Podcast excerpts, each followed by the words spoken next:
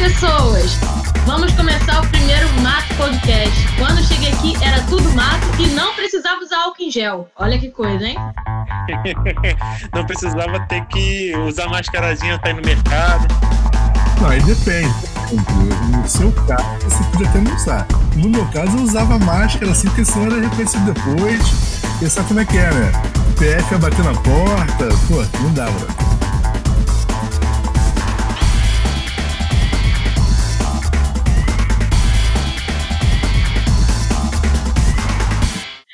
Já começamos assim. Então vou apresentar todo mundo. Eu sou Paula Puga e ó, ele que tá sempre on. Cara, não tem como não zoar esse nome. Guilherme Benayon, chega aí. É isso aí, cara. Com pandemia, sem pandemia, o importante é que eu nunca saio do estúdio, então mudou nada na minha vida. Não sacanagem. E nem do mato, né? Aqui é o Arthur e agora quem não sai de noite só pode ser o Edu Dias. Não, cara, é tanta piada horrorosa como Não, por favor. Então, gente, toma aí. Eu cara, não ia fazer essa piada. Eu só quero fazer o seguinte, cara. A gente vai ou não vai montar uma porra de um clã pra jogar todo mundo junto. Ponto. Ah, não, aliás, isso aí é uma. Deixa eu, vamos. eu fazia muito Quer o próprio, cara. Eu jogava muito no celular. Agora com essa porra de pandemia, eu jogo muito no celular. É, do nada é aquilo, a gente adquiriu novos hábitos, né? É, o que, que vocês faziam antes da pandemia em relação a jogos? Cara, eu tava sem jogar. O máximo que eu jogava era algum jogo no celular e olha lá. Porra, agora eu tô jogando. Fiz uma conta no Steam. eu nunca tinha feito. Me conta aí, o que, que vocês estão fazendo agora? E o que, que vocês faziam antes? Rapidinho, rapidinho. GTA V tá de graça, hein? Pra quem gosta aí, aproveita. Eita, mano, baixar. Boa, boa saber disso. Cara, na verdade, eu acho que o que mudou é que antes eu, eu não limpava o celular, agora eu passo álcool gel nele. Gente, faz mal pro celular passar álcool gel, tá? Tem que ser álcool isopropílico. Ah, eu não ligo para isso mesmo, então é álcool gel. Cara, antes eu mal jogava. Eu mal jogava joguinhos, tava... jogava mais futebol na rua com os amigos, agora não tem essa opção.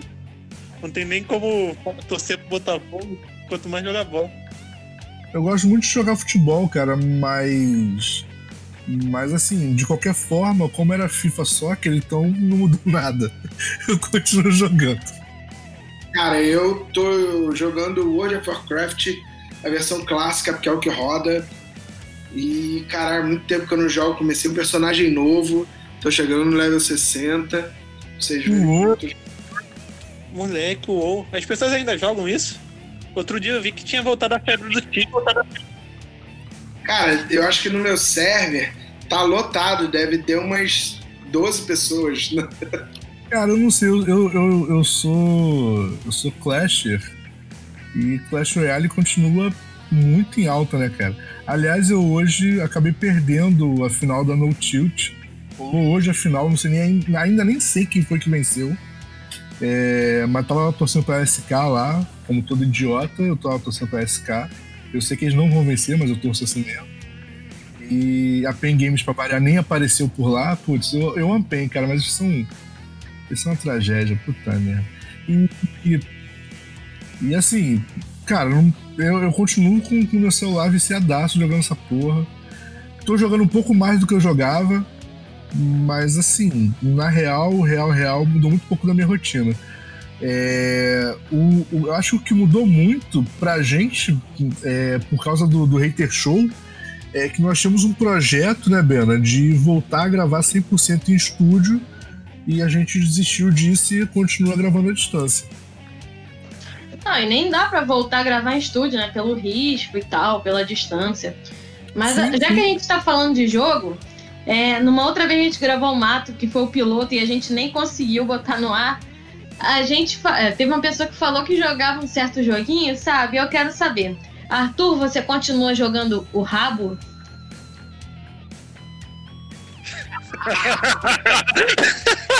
rolo? eu tinha que lembrar disso, cara. Eu tinha que fazer a zoeira. Parei de jogar o rabo. Agora é só a raba. Eita!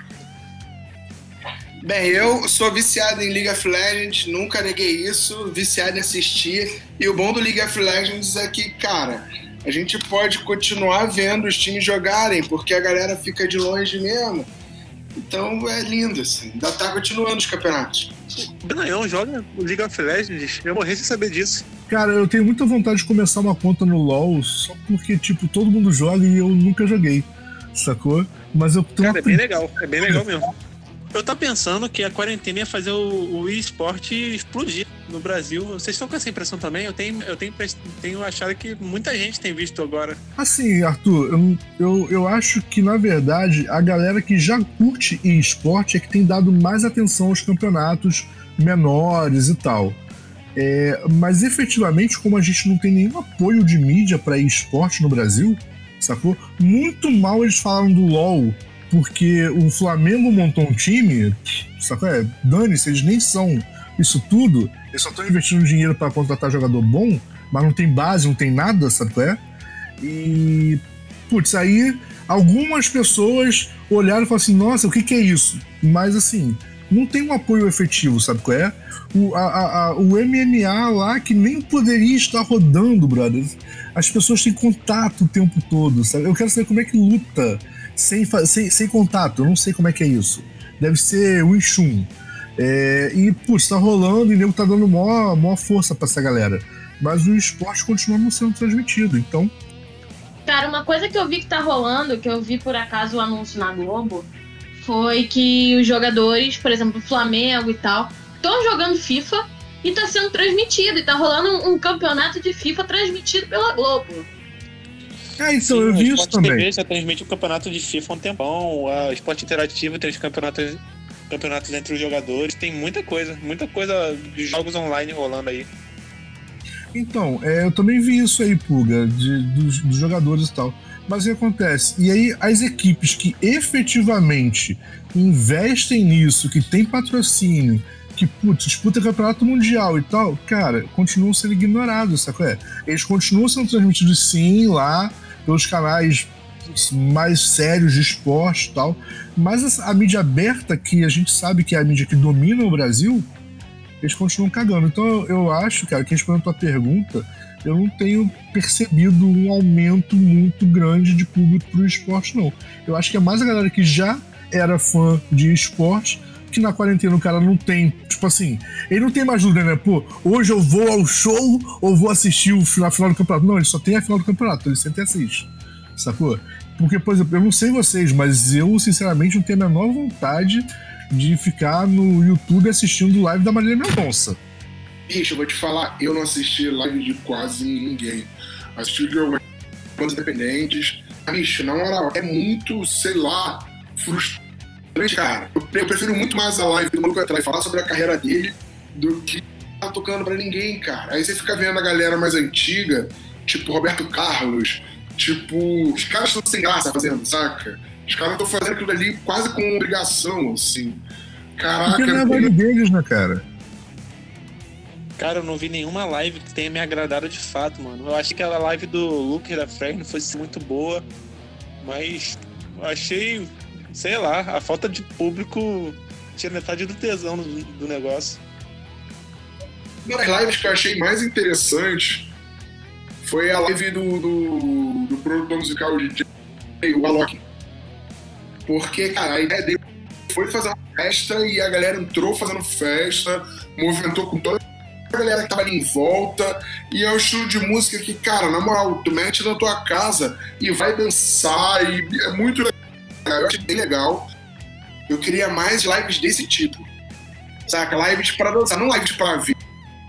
Saca? Eu gostei muito foi da live da Ivete, aquela primeira que ela tava de pijama e tal. Que foi uma live dançante, teve seus momentos mais, mais românticos e tal, mas foi uma live bem, bem legal. E assim, eu achei que foi muito orgânico, inclusive, porque ela tava brincando, eh, zoando filho, zoando marido e tal. E ela botou uma plateia de bichinho de pelúcia. Pra não dizer que não, não tinha ninguém perto. Ela, botou, ela, fez uma plateia de bichinhos de pelúcia. Cara, eu achei isso muito foda. E tipo assim, a Ivete é a Ivete, né? A Ivete já tem uma presença por si só. Então, é, é mesmo clima do Alok, tá ligado? Ela fez o bagulho pra festejar. Tipo, nada contra a galera ficar bebendo, doidão. Cara, os caras estão em casa. Estão fazendo a live ali, provavelmente por pressão externa. Saca? É, então, tipo, os caras têm que curtir mesmo e já não tem público, deixa os caras se soltar. Tipo, eu acho que é tipo, cada um. E fica até mais rock and roll e engraçado. A gente teve várias situações legais. Ludmilla caindo na piscina, várias situações maneiras. Mas... Seu guarda, eu não sou vagabundo, eu não sou delinquente. É, esse cara aí dessa música, ele voltou à mídia, né, mano? Graças à live. Ninguém mais falava dele. Virou meme e voltou. Mas eles sempre tiveram. Não, mas olha só, Arthur, eles sempre tiveram em alta, porque, tipo assim, uma live patrocinada pela Brahma não é pouca coisa, cara. Esses artistas estão sendo patrocinados. É Brahma, é PicPay, tá sendo patrocinado e o, e o dinheiro não é baixo. Então, tipo assim, a reclamação que tá rolando, é, assim, é tipo, ai, ah, porque o Gustavo Lima bebeu demais na live. Cara, bebeu e não pode, porque tem um regulamento que tem que seguir pelo CONAR. Quando você faz uma parada aberta você não coloca nenhum tipo de, de anúncio de tipo aprecie com moderação e tal, você não pode fazer circular. E, e essa foi a reclamação da, do Gustavo Lima, ficou puto e não sei o que e tal. Mas, cara, mas tem outras paradas que, que são maneiras. A live do Zeca, eu soube que no começo ela tava um pouco deprimente, que o Zeca tava muito mal, que ele tava, tipo, sentindo falta do público e não podia beber. Que o Zeca tem esse lance de querer beber na, na, no show, nos shows dele. E é normal, já fui no show do Zeca e não podia beber cerveja e ainda brincou. Pô, é, o médico me proibiu de beber cerveja, mas ele não falou nada sobre o vinho. E tava lá bebendo vinho dele. Mas, tipo assim, é, o problema todo que tá sendo é porque tem uma galera que tá com uma má vontade para fazer. E tem uma galera também que, no começo, assim, principalmente no, nas primeiras lives, tava fazendo festinha por trás. E tava dando merda. Porque, tipo, porra, vocês estão fazendo distanciamento social, mas estão fazendo festinha? Segura a onda, né? Assim, desses, desses artistas mais populares, mais, mais conhecidos no Brasil, o único que eu sentei e assisti um, sei lá, uns 20 minutos de live foi o Diogo Nogueira, porque ele canta samba e eu gosto. Eu fiquei ouvindo ele cantar samba, eu acho que ele canta bem e tal. E ele curte os sambas mais antigos e beleza, fiquei lá assistindo. Mas de resto, brother, é, eu não assisti nada de ninguém a não ser cenas, tipo a cena da Ludmilla cair na piscina porque o Benjamin me matou e assisti. Mas eu efetivamente não tive vontade de assistir nada. Não sabia nem que Zeca Pagodinho tinha feito live. Então, assim. Mas eu, eu concordo. Eu tinha entendido de não ter visto a do Zeca Pagodinho agora. Nem sabia também. Não, não sabia. Se eu, tivesse, se eu soubesse, eu teria assistido também. Mas nem sabia. Tá mas disponível é, no é... YouTube. Ah, mas não é a mesma coisa assistir depois, cara. É igual ver a, a, a final do Clash depois. Já sei quem venceu mesmo, pô. Mas assim, é, o, que eu, o que eu acho é que realmente tem essa questão que, que a Puga levantou, brother. O cara tá sendo patrocinado e tal, então, tipo assim, ele tem que levar a parada a sério como um show. Sacou? É tipo, não mudou nada na, pra ele, sacou? O que mudou é que não tem público. Mas, brother, ele tá recebendo do mesmo jeito, ele tá com bando de apoio do mesmo jeito, que tem uma galera fazendo com bando de apoio, sacou? É tipo e, putz, aí o maluco faz a parada de má vontade e tal, e, putz, não dá, né? Bebe pra caralho. Brother, tá sendo pago, é um show efetivo. No show, efetivamente, ele ia beber até cair? Não ia, então acho que não dá, sabe? É? acho, que o único que, acho que o único que beberia, assim, bastante seria o Zeca. Mas o Zeca já é, é. Todo mundo já sabe disso, todo mundo já tá acostumado com isso. Agora, por exemplo, o, o show do Bruno Marrone teve esse lance. Teve uns lances muito engraçados, tiveram, mas, cara, é vergonhoso. É vergonhoso ver o Bruno do jeito que ele ficou. E o Marrone, se eu não me engano, já tinha saído matéria sobre ele que tinha problemas com álcool. O cara tava lá sóbrio, o cara tava segurando a parada sozinho. E aí, pô, isso fica feio. É, é, essa aí foi a live que ele contou a história que o maluco perdeu, perdeu é, um testículo, mas teve filho depois. Foi essa live? Exatamente, foi essa. Me mandaram esse trecho pra eu assistir. Eu passei mal de rir da história, brother. Como assim? Como é que o mal conta isso numa live? Cara, mas eu acho que a melhor, pior coisa que eu vi nessa live foi o Dinheiro Preto cantando Bohemia Rhapsody. Deus do céu, aquilo ali foi tão bom de tão, tão bom. Então, isso entra num outro patamar de coisa. Vou ser bem sincero. Eu não ligo se o maluco vai beber, eu não ligo se o maluco vai, saca, fazer o que for. Na verdade, Eu acho que isso já faz parte do, do histórico do artista, que é o artista do rock fazer merda, certo? E fazer merda em live, que é o que esses malucos do, do sertanejo viraram. Eles são rockstars, certo? Então, assim como o, a galera da década de 80 fazia muita merda, o Ozzy esquecia a letra, o menino do Guns N' Roses agora que canta igual um pato, o maluco. Quem é, canta igual um pato, Biana? Fiquei curiosa. O Slash, cara. É o... Esse menino do Guns N' Roses. O Slash, cara, canta igual um pato. Porque o Axel nem isso consegue. Puta merda. O Axel, é, é, é Axel, saca? Essa porra aí. Cara, é, é, raro a galera que, que, que se mantinha ainda num, num, certo, num certo nível psicológico ainda como artista. E, cara, o que me emputece, na verdade, é porque, assim, é, você vê artistas do sertanejo que estão podres de, de rico, certo? Fazer essas merda, bicho, estão cheios de fã, até foda-se. Sabe? Eles não estão. É, porque eles não estão fazendo isso para, para aparecer, tá ligado? Eles estão fazendo isso porque, cara, é a natureza deles. O que me emputece é o cara tentar fazer o bagulho para aparecer e não saber que é uma merda. E não ter, não ter ideia da sua limitação. Que é o caso do, do, do menino do, do, Capital Inicial. mas aí, cara, desculpa, você tá se contradizendo, cara. Porque você disse quando é característica do artista, tudo bem. É uma característica do Dinho não saber é, é, que, ele, que ele é ruim. Ele é sem noção. Desde que ele, desde que ele nasceu, cara. Ele já nasceu sem noção. Ele mamava errado na mãe dele e não tinha noção disso, cara. Caralho! Puta merda! Caraca, baixou o hater show aqui. Cara, ainda falo mais, ainda falo mais. Se o de Ouro Preto que usa os fãs dele, porque se ele bateu 20 mil views, é porque ele tem 20 mil fãs ainda aí que aguenta ele, ou pelo menos 15 mil e 5 mil foi lá só pra zoar ele. Mas, cara, se ele usa essa live para trazer um artista novo que ele tá produzindo, que ele tá para botar o moleque para fazer como o Leandro Leonardo fez, fizeram, né? Ou, ou, essa galera da antiga fez com o Luan Santana e com a galera nova, e tivesse patrocinando um moleque novo, cara, isso era muito melhor pro rock e muito melhor pro Dinho Preto do que ele tentar cantar Bohemian Cara, os artistas sertanejos são unidos, mano. Eles cantam músicas uns dos outros, citam uns aos outros.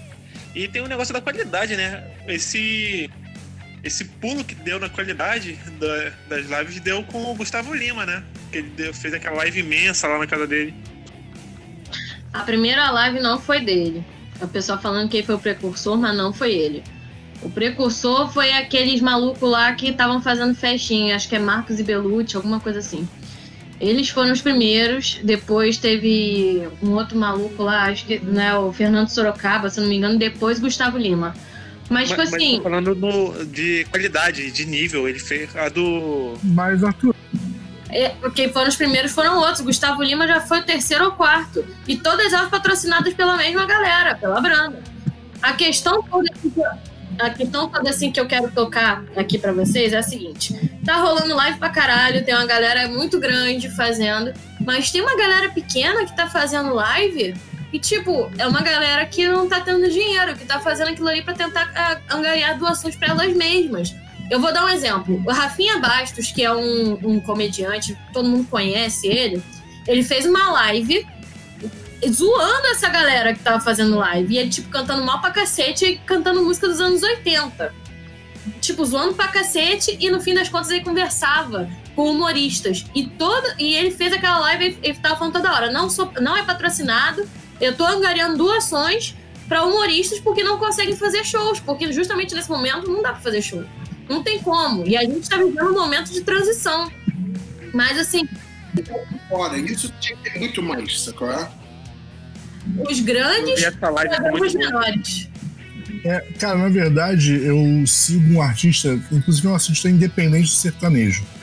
Porque, como eu já falei, eu não ligo de que cara toca. Desde que seja independente, eu dou uma moral. E ele tava falando o seguinte: ele tava falando justamente sobre essas lives para angariar a grana. Que ele fez um comentário que eu achei muito assertivo. Ele falou, cara, nós artistas vamos ser os últimos a voltar a trampar. Por quê? A gente precisa de uma coisa que não pode existir, que é aglomeração. Se não tem aglomeração, não tem show de artista pequeno. Então, pra gente, só depois que tiver tudo extremamente normalizado, é que a gente vai poder pensar em fazer um show novamente. Então, assim, pra gente tá muito brabo. E aí tava fazendo justamente esse, esse angariar. Só que, assim, esse cara, assim, mesmo sendo sertanejo, tendo um certo público, mas é pequeno, tá ligado? Tipo, ele não é grande o suficiente para ter, por exemplo, uma, sei lá, uma Boêmia, uma escola, uma Brahma patrocinando. Sacou? Ele não consegue nenhuma bandida patrocinando ele. Mas assim, então assim, é, eu, eu realmente fico pensando nisso, pensando, putz, como é que essa galera se vira num, num, num período desse, tá ligado? É, aí entra aquela questão de, tipo, de se reinventar nesse momento, mas é muito difícil, porque você já tá passando por vários apertos. Hoje eu li uma matéria falando que está em votação no Senado, aqui no Brasil, para ter é, um auxílio para os artistas até 2021. Cara, isso é um passo muito bom. Agora cabe torcer para o Senado aprovar isso e, e ir para frente, porque realmente os artistas não vão conseguir. Eu não sei se vocês viram como é que tá a situação na Europa, é, que alguns locais já estão voltando, tipo França tá voltando, Inglaterra tá voltando, Itália tá voltando. Só que, tipo assim, não tá podendo ter aglomerações. Na Itália, por exemplo, que era a tradição é, comer na rua, beber vinho na rua, não tá podendo mais. A, tá tendo apresentação, tá tendo apresentação de teatro, de dança, mas só que tá sendo na rua, aberto ao público, e tá sendo assim, as pessoas têm que ficar uma certa distância umas das outras, mas tá rolando. Só que, tipo assim, aqui no Brasil a gente não, não consegue ter uma perspectiva de como vai ser. Mas a gente pode já começar a olhar o que está acontecendo na gringa para se espelhar aqui. Inclusive, tinha que se espelhar no lockdown, né? Que eu já tô aqui puta da vida com meus vizinhos fazendo uma merda de um churrasco aqui fechando a rua. Fazendo aglomeração. Eu tô revoltado. Rapidinho, a ajuda do Itaú para artistas e para projetos que, uma, que eles estão ajudando, tipo é, Ana Carolina, Maria Gadu, Zélia Duncan, e aí? Mil reais para cada um, olha caralho. Sim, é, são pessoas que já têm a grana, não, não necessitam. Mas, e tem aquela questão também que teve, por exemplo, a Secretaria Estadual de Cultura fez um edital para artistas e tal, que era para fazer lives. E, tipo, era, se eu não me engano, 600, 800 reais. Não, minto, falei merda. É, era 2 mil reais para você fazer lives, para você se segurar. Isso era voltado para artistas, para músicos, é, atores, dubladores, enfim, para categoria toda de artistas. E teve lá, eu não sei quem foi aprovado, mas teve uma galera assim que eu já que eu conheço que foi aprovado. Se eu não me engano, a galera do Hi Hat Girls foi, foi escolhida. Então, quer dizer, faltam essas iniciativas. Não para privilegiar já, quem já é grande, quem já tem a grana lá. Mas, pô, os pequenos. Os pequenos estão se lascando muito. E todo mundo precisa botar comida na mesa. Não, não tem mais barzinho para tocar. Não, até porque não pode arriscar a própria vida. Ah, e sem contar que, que o cara cantar de máscara vai distorcer a voz, né? Cara, então, o que está acontecendo também é aumentando, justamente por causa desses problemas todos financeiros, a quantidade de artistas em depressão, cara. Eu, no Guitar Date, eu tô lidando com alguns casos disso. Eu, eu adicionei o Rodrigo lá, que é um um psicanalista é, focado na música, né? E ele tem um trabalho todo focado para artistas e ele se predispôs a fazer um trabalho gratuito com a galera. Quem tiver, que tiver dúvidas lá do grupo do Guitar Date, né? Isso é, isso é uma parada especial para o grupo lá e pro, e pro outro trabalho que é o Concepção Guitarra. E tipo, para ver se ajuda a galera com através de lives, através de, de contatos, de grupos, saca? Pra galera se cuidar, cara. Porque, pô, eu já tô com. Eu, dois casos, pelo menos, que eu posso falar. Um que acabou o casamento agora, cara. Porque o maluco tá nervoso, a esposa tá nervosa, os dois estão brigando pra caralho em casa. Porque, tipo, tá faltando coisa, tá ligado? E não tem de onde tirar. E aí o casamento, a criança fica no meio da parada saca? Que é um estresse que quase independe deles, sabe? E aí um casal se separou, cara. Olha, olha a situação. Casados, a menina levou pra casa da minha mãe, saca? E foi, eu sei que Eu não tô no lugar deles, eu não sei o nível deles, mas, sabe, é... o outro que também, cara, tá tentando arrumar aluno desesperado para dar aula online, para ver se, man... se consegue pelo menos que pagar as contas, saca? Porque começa a viver do cartão de crédito, e é... mas tem que pagar o cartão, tá ligado? E até para liberar limite, sacou? Cara, todas as áreas que trabalham com serviços assim estão muito se ferrando. Tá difícil arrumar cliente até porque os clientes estão sem dinheiro. Aí, cara, eu, sei lá, dar aula de violão você não pode se der a aula ser online. Online a pessoa vai olhar no YouTube. Uma porrada de vídeo que tem lá. Aí, cara, tá ferrando muita gente, muita gente mesmo. Na verdade, Arthur, acho que além disso que você mencionou, é, do cara, putz, ele pode achar no YouTube o que ele tá procurando, mas mesmo que a pessoa queira uma coisa mais direcionada, mais focada, etc., se você pegar todos os artistas que tocavam em barzinhos e todo mundo hoje dando aula online, a concorrência é tanta que, brother, o cara não vai ter aluno suficiente para bancar as contas dele, tá ligado? Eu tô ficando meio abismado com a quantidade de gente que tá fazendo curso de design, de marketing digital e coisas do tipo. Cara, é muito louco. Muito louco isso.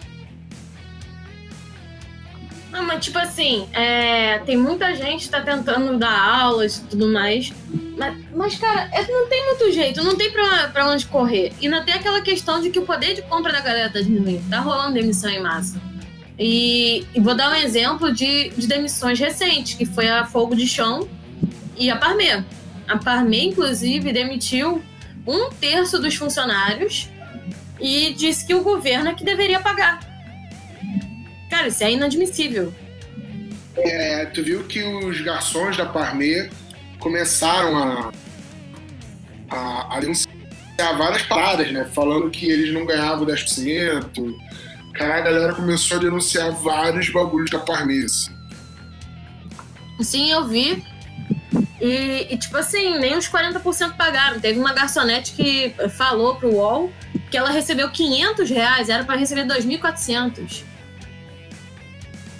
Cara, então, é, eu vou te falar que é, é, um momento complicado. Aí agora eu vou entrar num bagulho meio opinião. É, a Parmeira ela tá errada e certa ao mesmo tempo. Porque muitos países é, seguraram a onda do trabalhador, muitos países como pô, a Alemanha, Inglaterra deu ajuda, a própria Itália, muitos países seguraram a onda. É, mas, cara, aí a gente entra num outro bagulho que é o político. Né? Eu acho que se a gente tivesse um, um governo tivesse ao lado da população e, e conseguisse segurar a onda, seria lindo, cara.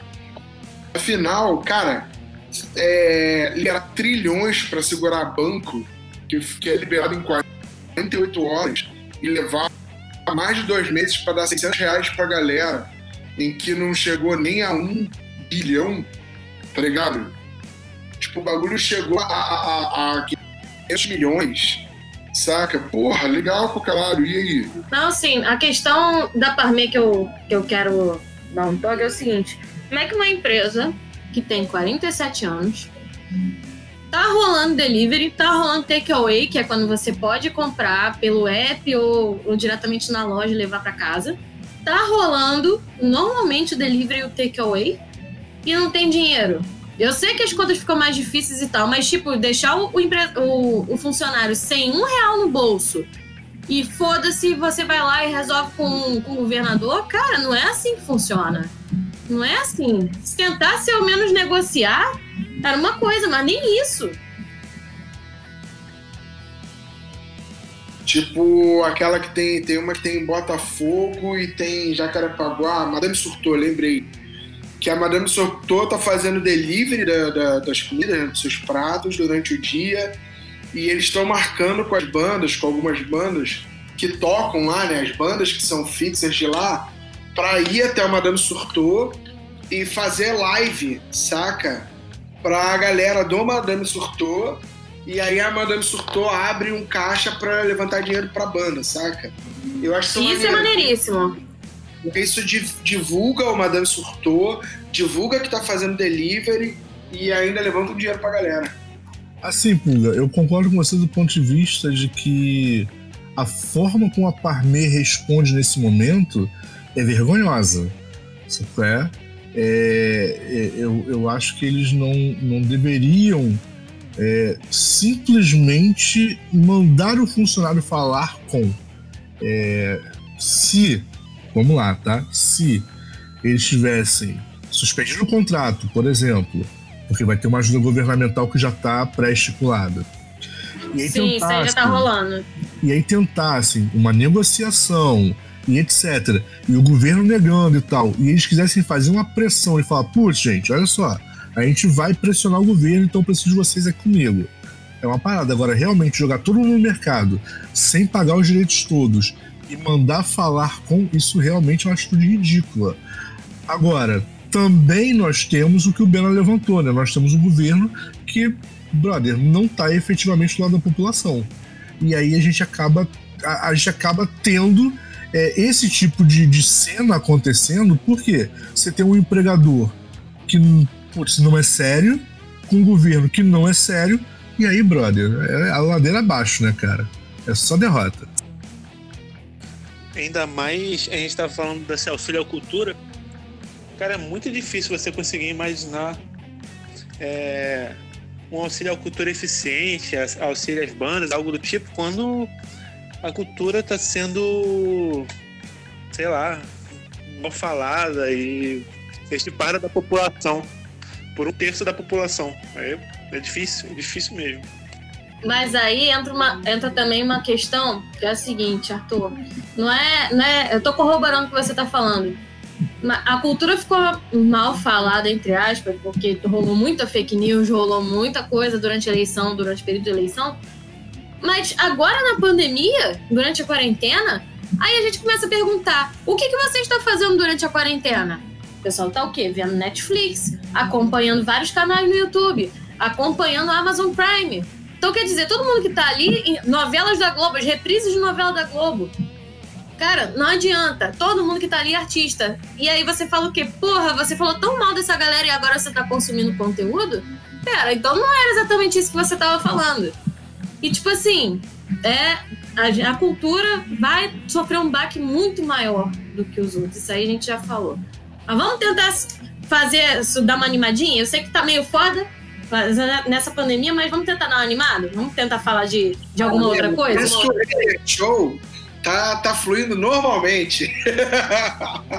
É, porque, cara, a questão é, tipo, a gente tentar fazer uma parada bem descontraída mesmo. Mas vamos nessa. A gente já tá no caminho, tá assim, tá fluindo muito bem. Assim, é, o, o Bena brincou, mas é muito sério. O, o Hater Show tá fluindo normalmente, a gente continua apresentando artista pra caralho. É, brasileiro, estrangeiro, independente, é, mainstream que no Brasil não toca, ou seja, o lado B do rock and roll, a gente continua mostrando coisa pra caralho pra galera.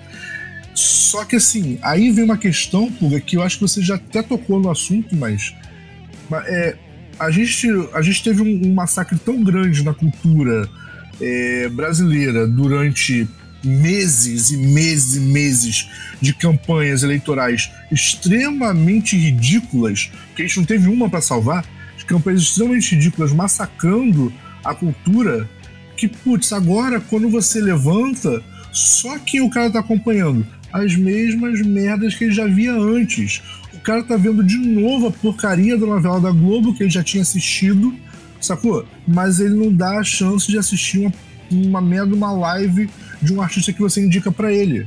E, não é porque ele não conhece, você pode indicar que ele não vai ouvir, sacou? É? Porque a população brasileira, cara, desculpa, mas na sua maioria nós somos a piada. A gente não precisa nem do comediante lá em cima, não. A gente é a piada pronta. Eu acho que. E foi mal, era pra animar, né? Foi mal. Eu nunca dependi tanto do YouTube e dos artistas do YouTube para poder trazer material novo, tá ligado? E trazer materiais. E eu sei que tá foda pra eles. Eu sei que tá todo mundo tentando se virar, tá ligado? Mas eu nunca achei tão importante essa galera, sabe? Tem uns eu sigo muitos comediantes, cara. Tem uma galera fazendo trabalhos fantásticos em casa, assim, saca? Trabalhos engraçados, trabalhos informativos. Cara, é muito maneiro ver a galera se virando, assim, saca? Até a galera mais retardada, como o Murilo Couto, saca? Que ele é completamente nonsense por natureza, tem feito um conteúdo, tipo, minimamente com qualidade em casa. Então, é, eu ia falar a mesma coisa com o Bena, cara. Eu tenho, eu tenho consumido muito YouTube. Tenho consumido muito esporte, porque eu gosto de assistir. É, até jogo que eu, que eu não sei jogar muito bem, mas eu fico lá assistindo e tal, as partidas. E tenho consumido muito, muitos canais nerds que eu já assistia antes, de conteúdo sobre física, sobre química e tal porque eu sou nerd mesmo, fazer o quê? Não dá pra mudar isso. Então... Não mudou muita coisa para você, pelo visto. Só a questão de, de trabalho, né? De não conseguir gravar com, com o Ben em estúdio, né?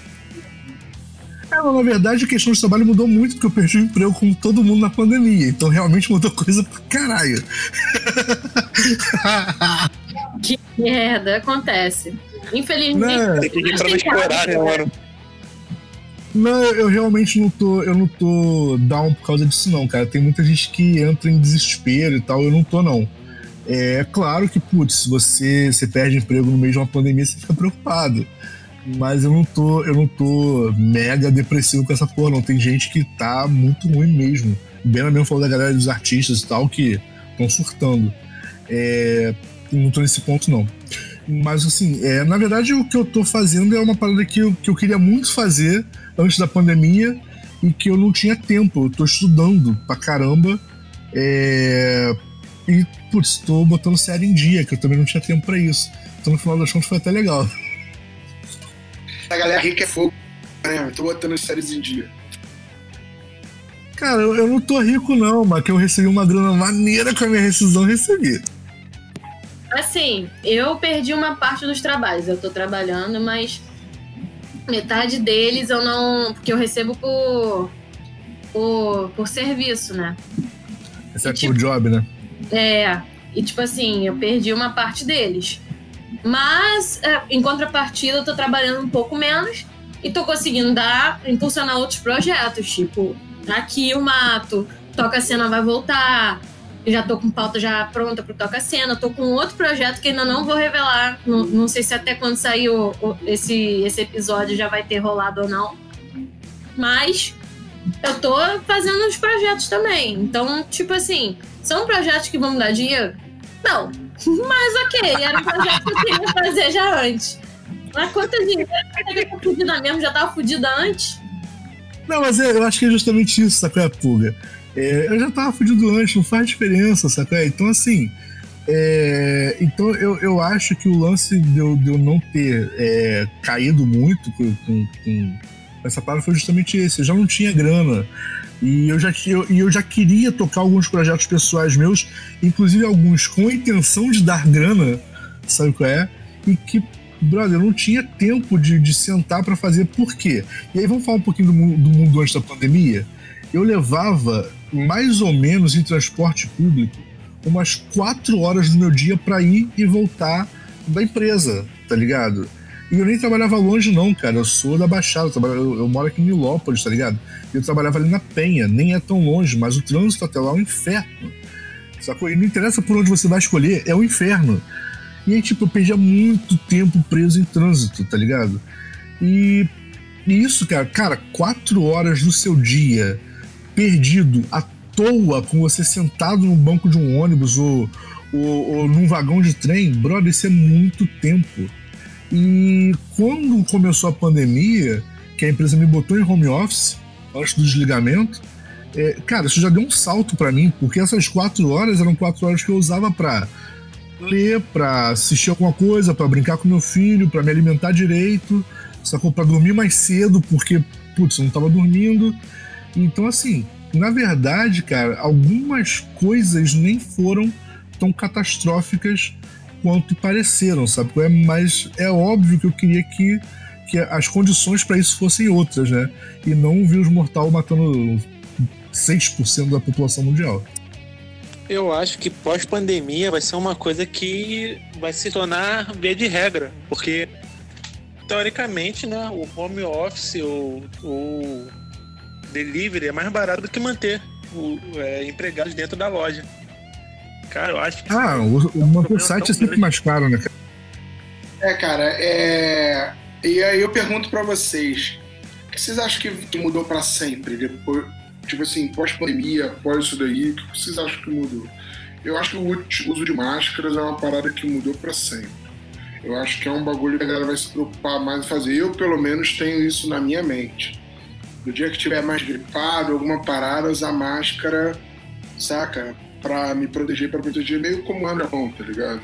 Eu acho que toda a área de comércio vai dar uma mudada drástica, mais drástica. O nego vai perder muito emprego e se não se renovar, já era o lance das máscaras que o Bena falou, eu acho que vai até funcionar.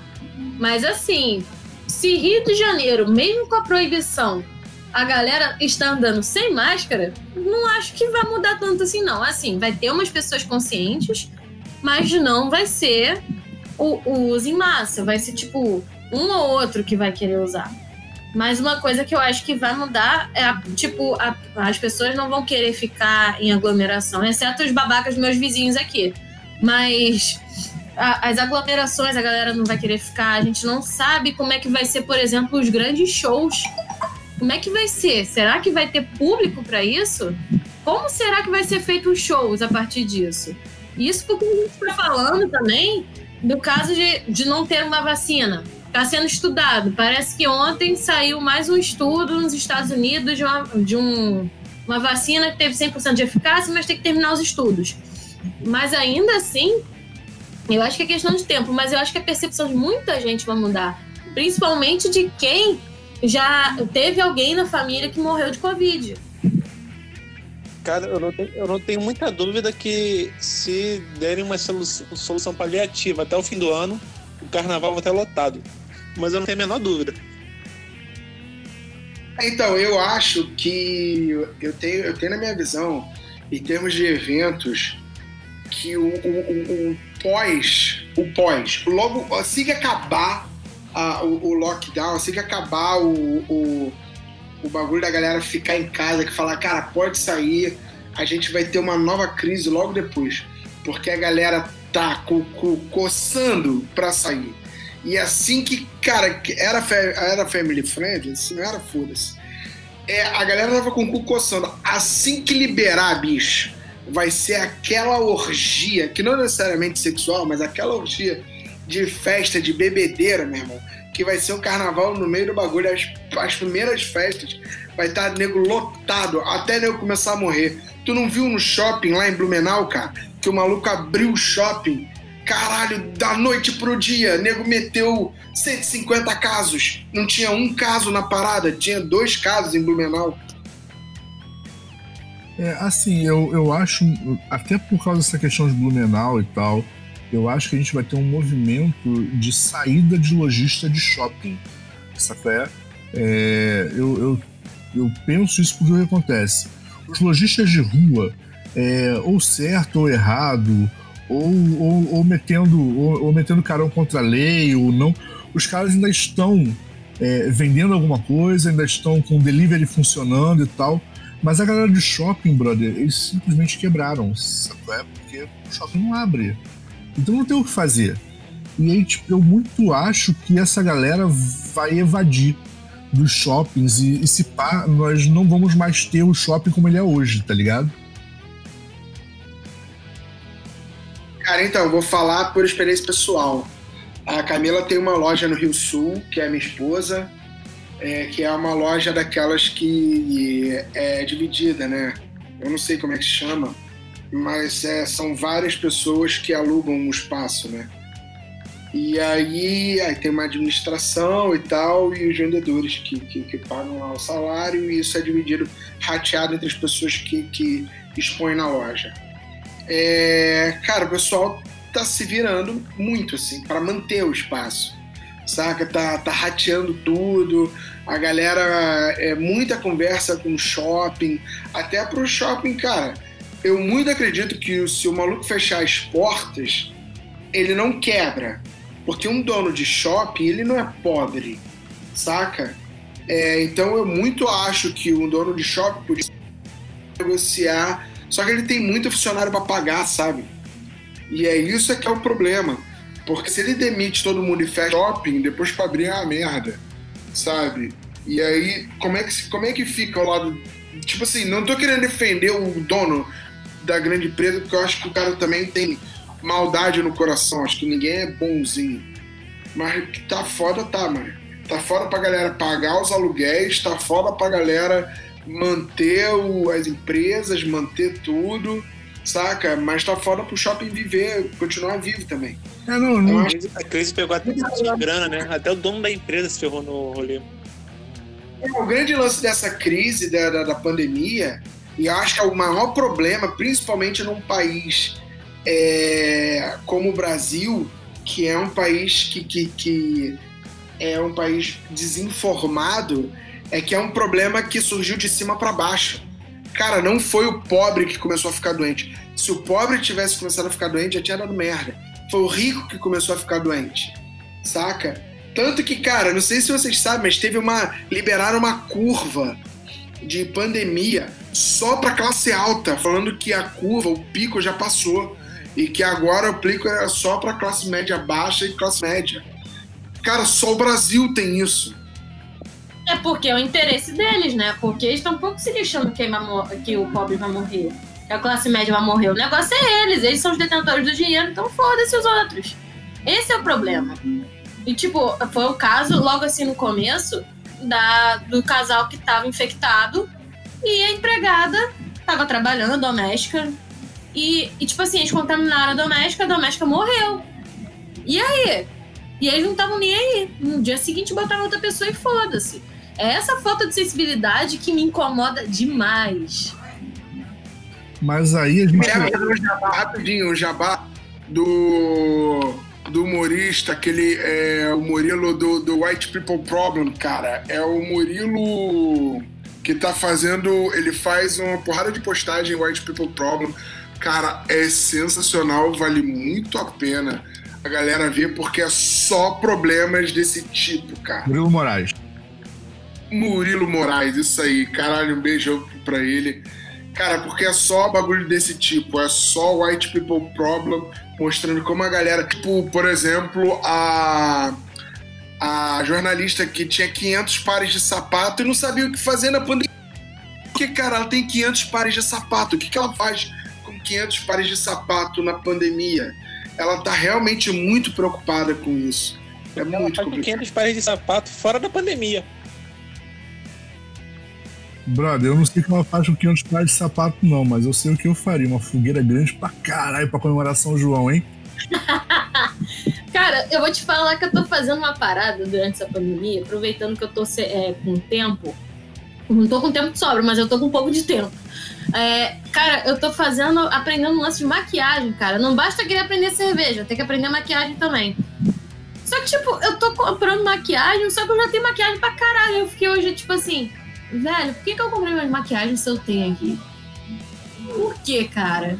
Aí eu falei, foda-se, vou usar essa merda toda. Então quase todo dia eu tô fazendo uma maquiagem diferente. Já que não tem previsão de sair tão cedo, então foda-se. Aí eu faço o quê? Autorretrato. Que, aliás, isso também já é uma parada que tá rolando na pandemia, que a Vogue chamou o Robert Pattinson, que é o futuro novo Batman, que... O Batman vai brilhar. Porra, mas vou te falar, eu acho que ele vai ser um bom Batman. Apesar da galera tá zoando, eu acho que vai. Eu acho ele Ele bom. pelo menos já teve experiência vai- como morcego, né? o- Eu acho que vai ser bom pra caramba ele. É, é o momento dele brilhar. Já brilhou como. como. Carinha do Crepúsculo, vai, vai brilhar agora como Batman também. É quase o mesmo papel. Vocês viram que rolou um meme, né? Porque ele já tá cotado pra ser o novo Batman, já tá rolando teste, não sei o que, blá blá blá. E aí aquela mulher lá que escreve o Crepúsculo, que eu esqueci o nome dela, ela anunciou um novo filme, né? Um novo livro, aliás. E aí já fizeram um meme dele, tipo, ai, não! JK Rowling dos vampiros. JK Rowling dos vampiros da sacanagem. É, mas assim, cara, eu na verdade não tenho nada contra a atuação dele, até porque é, ele ficou muito mal falado por causa do fato do, do, do, do vampiro, que eu não lembro o nome, eu só sei que é Eduardo, que ele me sacaneava muito com essa porra. O vampiro brilha, mas, gente, peraí, vamos lá. O ator não escolheu isso, ele só aceitou o papel. O roteiro dizia que ele tinha que brilhar, sacou? É, e então, foi assim, o primeiro trabalho dele de destaque, né? O cara precisava crescer na carreira. Assim, a culpa não é dele. A culpa é da, do roteirista, a culpa é do, de quem escreveu a parada. A culpa total da escritora, né? A culpa é da escritora e a culpa é de quem. Cara, mas a gente zoa esse filme, esse filme tem uma legião de fã, cara. A quantidade de menininhas que não são as menininhas, que já são adultas agora, que estão postando que estão revendo a saga Crepúsculo na quarentena, é grande, tá? Meu Facebook, cara, tem várias menininhas aí que postam isso. Cara, Muitas delas o Arthur conhece. Eu me preocupo agora. eu me preocupo agora que o Bena falou isso. É tipo, caralho, se os anteriores já teve toda aquela história, tipo, meio novelinha com todo respeito. Cara, eu tô com medo do, do próximo livro ser praticamente uns 50 tons de cinza vampiresco, cara. Cara, provavelmente alguém já pensou nisso. Ela chama Anne Rice escreveu um, um, um, livro muito bom sobre vampiros. Cara, só rapidinho. Tá, é, é, é, muito na 50 tons de cinza, mano. Ele pega geral. Puta merda. Cara, eu tô imaginando aqui agora, porque alguns filmes de ficção eles entraram e trouxeram é, coisas que mudaram a forma da galera escrever história desenvolver histórias, porque ficaram muito famosos. A gente teve O Senhor dos Anéis, que trouxe uma trilogia foda, né? E a galera começou a se preocupar em fazer mais filmes que se comunicassem com o outro, né? Ah, eu sei que o Jorge Lucas já tinha trazido algo do tipo, mas os filmes de George Lucas, a, história terminava efetivamente. O Senhor dos Anéis, a história só concluiu mesmo depois dos, dos, dos três filmes, né? E isso aconteceu com vários outros filmes pós Senhor dos Anéis. A gente teve a inclusão de escola para, depois do Harry Potter, saca? Tudo virou em escola para, nego entrou em escola para herói, escola para isso, escola para aquilo que é muito sensacional. Né? E o 50 Tons de Cinza, que é o bagulho meio sexual aí da, da, do empoderamento feminino, que eu nem sei, nem consigo entender por que empoderamento feminino do maluco que mete a porrada na mulher. É porque ela muda ele no tá final. Valendo... Ela muda ele no final e que apanha. Então, mas tá valendo, o que importa é como as mulheres se sentiram. É. Eu acho. Mas assim, Imagina, nego pegar esses clichês, esses novos clichês e fazerem uma história só disso. Caraca, vai ver o um novo livro dela, é isso. Saca? É uma escola para vampiros, é uma trilogia de escola para vampiros em que o casal mete a porrada na cama e tem cenas quentes. Seria uma coisa de louco, mano. um casal de vampiros sexualmente ativo lutando contra bruxos em outra dimensão, no espaço. Então, mas nos anos 90 o nome disso era todo mundo em pânico. Junta a porra toda, um monte de clichê, e é isso. Pode crer. É isso, é que eu sou velho, entendeu? Então eu assisti essa porra também. Mas, mas brother, assim, é, eu, eu, eu muito acho, cara, que a gente a gente vai ter mudança, inclusive, é, é, nessa questão de cinema e etc. Porque pensa bem, cinema é uma sala fechada, é, putz, com gente, com, com as pessoas uma por cima da outra para assistir um filme. E eu vi, por exemplo, na Alemanha, acho que foi a Alemanha, que eles reinauguraram um drive-in para as pessoas poderem assistir a um filme, sacou? assistir ao cinema, sem efetivamente ter contato umas com as outras. Então, assim, pós-pandemia, até cinema vai ter que mudar a forma como, como encara o público, tá ligado? Cara, vocês, vocês acreditam mesmo que, pelo menos no Brasil, vai mudar tanto assim? Eu, eu tô cada dia menos esperançoso com a mudança para melhor do povo brasileiro. Arthur, não é acreditar, é esperar, brother. Esperança mesmo, literalmente. Eu acho que vai acontecer muito do tipo, as pessoas vão ter medo de ir. Ainda mais que é uma sala fechada.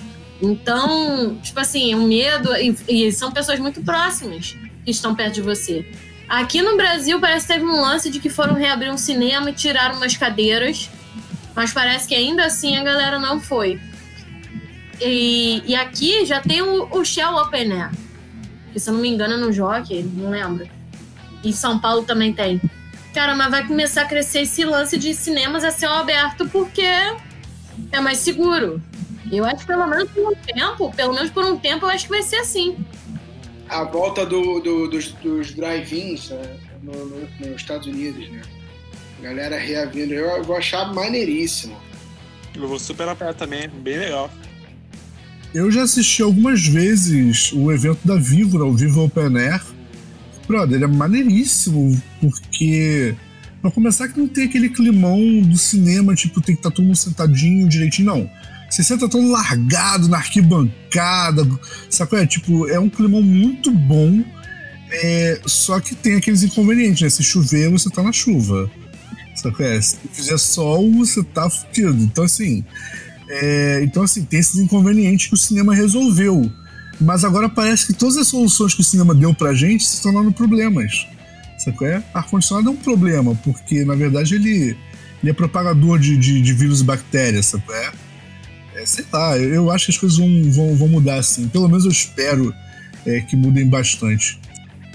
Cara, eu tô imaginando o óculos 3D vindo com, com nariz e bigode, tá ligado? Pra proteger a galera. O cara recebe o óculos 3D e recebe um pacotinho de álcool gel. As coisas virem higienizadas, Bena, na verdade já deveria ser uma, um- uma regra no Brasil há muito tempo.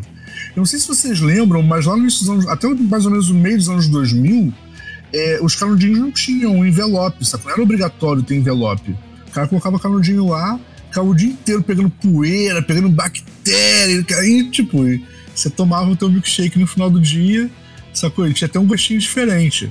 Então, assim, é, eu acho que essa parada da higiene, sacou? Tipo, o óculos 3D, por exemplo, ser higienizado antes da outra sessão, bem lacradinho e tal, cara, isso já deveria ser padrão há muito tempo no Brasil. Bom, é, eu acho que já tá, já tá na hora da gente começar a se despedir um pouquinho.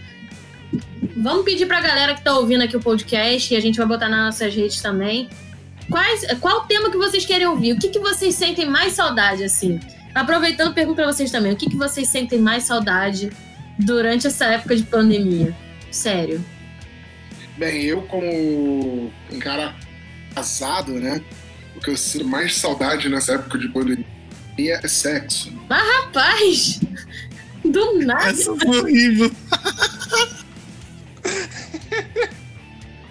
Humor! Cara, eu. eu sinto saudade de sexo, mas convenhamos, né? Eu tô numa casa e o Matheus tá em outra. E não dá pra gente conseguir se encontrar. Mas aí é uma outra história. Mas, porra, você casado não tá rolando, aí. É. Olha, eu vou, eu vou explicar uma parada pra vocês, é assim, ó, Discord, Coisa sexo boa, virtual. maneirão. Chat da UOL, chat da UOL. Tô até pensando aqui como, como que ele pode apertar o botão ao mesmo tempo. É isso aí, só precisa de uma mão apertar o botão e falar, relaxa. Ah, baixa o rabo, pô. Manda lá. Flerta com ele pelo, pelo joguinho. Caralho, meu irmão. Edu, o que, que você sente saudade nessa pandemia? Cara, olha só, agora muito sério, hein? É, sabe que eu tenho sentido muita falta, cara? Que era uma parada muito comum é, pra gente aqui em casa. Era tipo sexta-feira, eu chegava no trampo, pegava Rafael, Tati, shopping e levava o Rafael pra brincar em parquinho, fliperama e tal.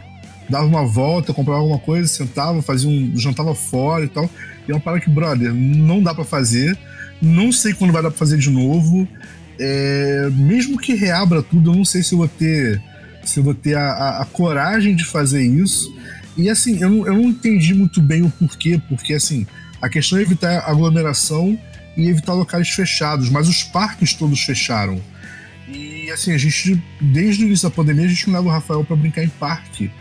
Eu não sei exatamente o porquê disso e tal, mas, brother, se a OMS e o Ministério da Saúde disseram que não rola, deve ter um motivo muito sério pra isso. E eu tenho sentido falta disso, sabe? Porque era uma parada que era muito comum pra gente, sábado, domingo e tal, levar o Rafael pro parque pra ele ficar correndo, pra ver se ele deixava a gente dormir melhor à noite, porque, brother, o Rafael é tenso pra dormir, cara. Puta merda. eu sinto saudade de ver gente, conhecer pessoas novas, porque a gente fica isolado, a gente acaba que não conhece ninguém. O Arthur tá de caô, cara. Ele tá com essa história. Ver gente, cara, se você quisesse ver gente, conhecer gente, você tava no chat do Facebook. Você quer comer gente? É isso que você tá sentindo falta. Pelo amor de Deus, o cara agora é noivo, gente. Vocês estão zoando o cara. Isso, cara, são. são... agora. Arthur, fala pra ela que ainda dá tempo. Que isso, Cara. Que Sacanagem, isso, cara. Olha, se o Arthur vacilar com a, com a mina lá, cara, eu vou, eu vou botar pilha nela pra meter o chifre nele. Tô avisando, hein? Que isso, não vacilar não. Pode botar. Bota pilha, bota pilha. Eu quero ver chifre crescendo aí. Eu achava que o Belayão gostava de mim, cara. Cadê a amizade, mano? Não. Que isso, Amigo, fala. amigo, tive crescendo a parte, pô, por favor. Cara, eu sou tão teu amigo, eu sei que na merda eu já sei quem é o culpado. Outro dia até comentei na foto do Belayão. Cara, eu nem sabia que você tocava guitarra bem. Achando que nossa amizade ia ser fortalecida pelo comentário, não foi fortalecida nada. O que eu sinto saudade, assim, nesse momento de pandemia, além de estar morrendo de saudade do Matheus, que eu não vejo já tem tempo. Assim, a gente tá se vendo todos os dias, a gente tá fazendo call e tudo mais, a gente fica em contato o tempo inteiro. Mas eu, tô, eu sinto muita falta, cara, de sair de casa. E, tipo, de sair pra beber. Eu sou uma pessoa que tá, eu tava sempre saindo pra beber, pra, conversar, estar em contato com, com pessoas. Cara, eu sinto muita falta disso. Eu sinto muita falta de chegar e sentar num bar e tomar uma cervejinha com o Matheus, com meus amigos. Mas fazer o quê, né? Então não pode. Então, aí bebe cerveja em casa mesmo, cada um no canto fazendo call. É, propaganda, eu vou fazer o jabá, né? Zé Delivery, rapaz. Zé Delivery salva, salva o dia. Bem, eu ganhei ontem um pack cerveja, então assim, eu não preciso nem ver gente, eu só tô bebendo. Assim, eu vou falar pra vocês que eu comprei uma cerveja, ó. Eu ganhei, foi um, um lance da Oceânica, e eu divulguei lá, parado, tudo bonitinho. Sim, eu fiz um- uma publi, é isso mesmo, fiz publi de cerveja. E eu comprei recentemente uma cerveja da Terra Leste, cara, que é uma cerveja com temática é, de RPG. Que, por sinal, a cerveja que eu comprei, ela lembra muito a Saifa, que era a personagem do Castlevania. Tem um capuzinho azul e tal. Foda. Ô, ô, ô explica pra gente como é que é uma cerveja com temática de RPG. Você toma a cerveja e, e, e ficou assim. O primeiro gole, beleza. O segundo gole tem que rolar o dado, uma dificuldade maior. Como é que é isso, brother? Quero que seja bobo. Claro que é o rótulo, né, porra? Mas você pode fazer isso também, fica a seu critério, pô. Eu fico pensando, se tomar tudo de uma vez só é crítico. Se tirar um, bebe pouco. Se tirar três, você bebe um pouquinho mais. Se tirar seis, você bebe duas. É, não, rolou 22 vezes no dado é crítico, né, brother? Mas no outro dia tá o quê? Já já ressaca. Já pensou, é, beber cerveja pela quantidade, pelo número que dá no, no dado? Tem que ter resiliência nessas horas. Eu tenho cara de elástico, por um acaso? Eu, hein? Meu Deus do céu. É com essa frase que a gente encerra o Mato Podcast de hoje. Então, fala com a gente nas redes sociais e vamos nessa. Até o próximo programa. Se for pro mato, use máscara e álcool gel, hein?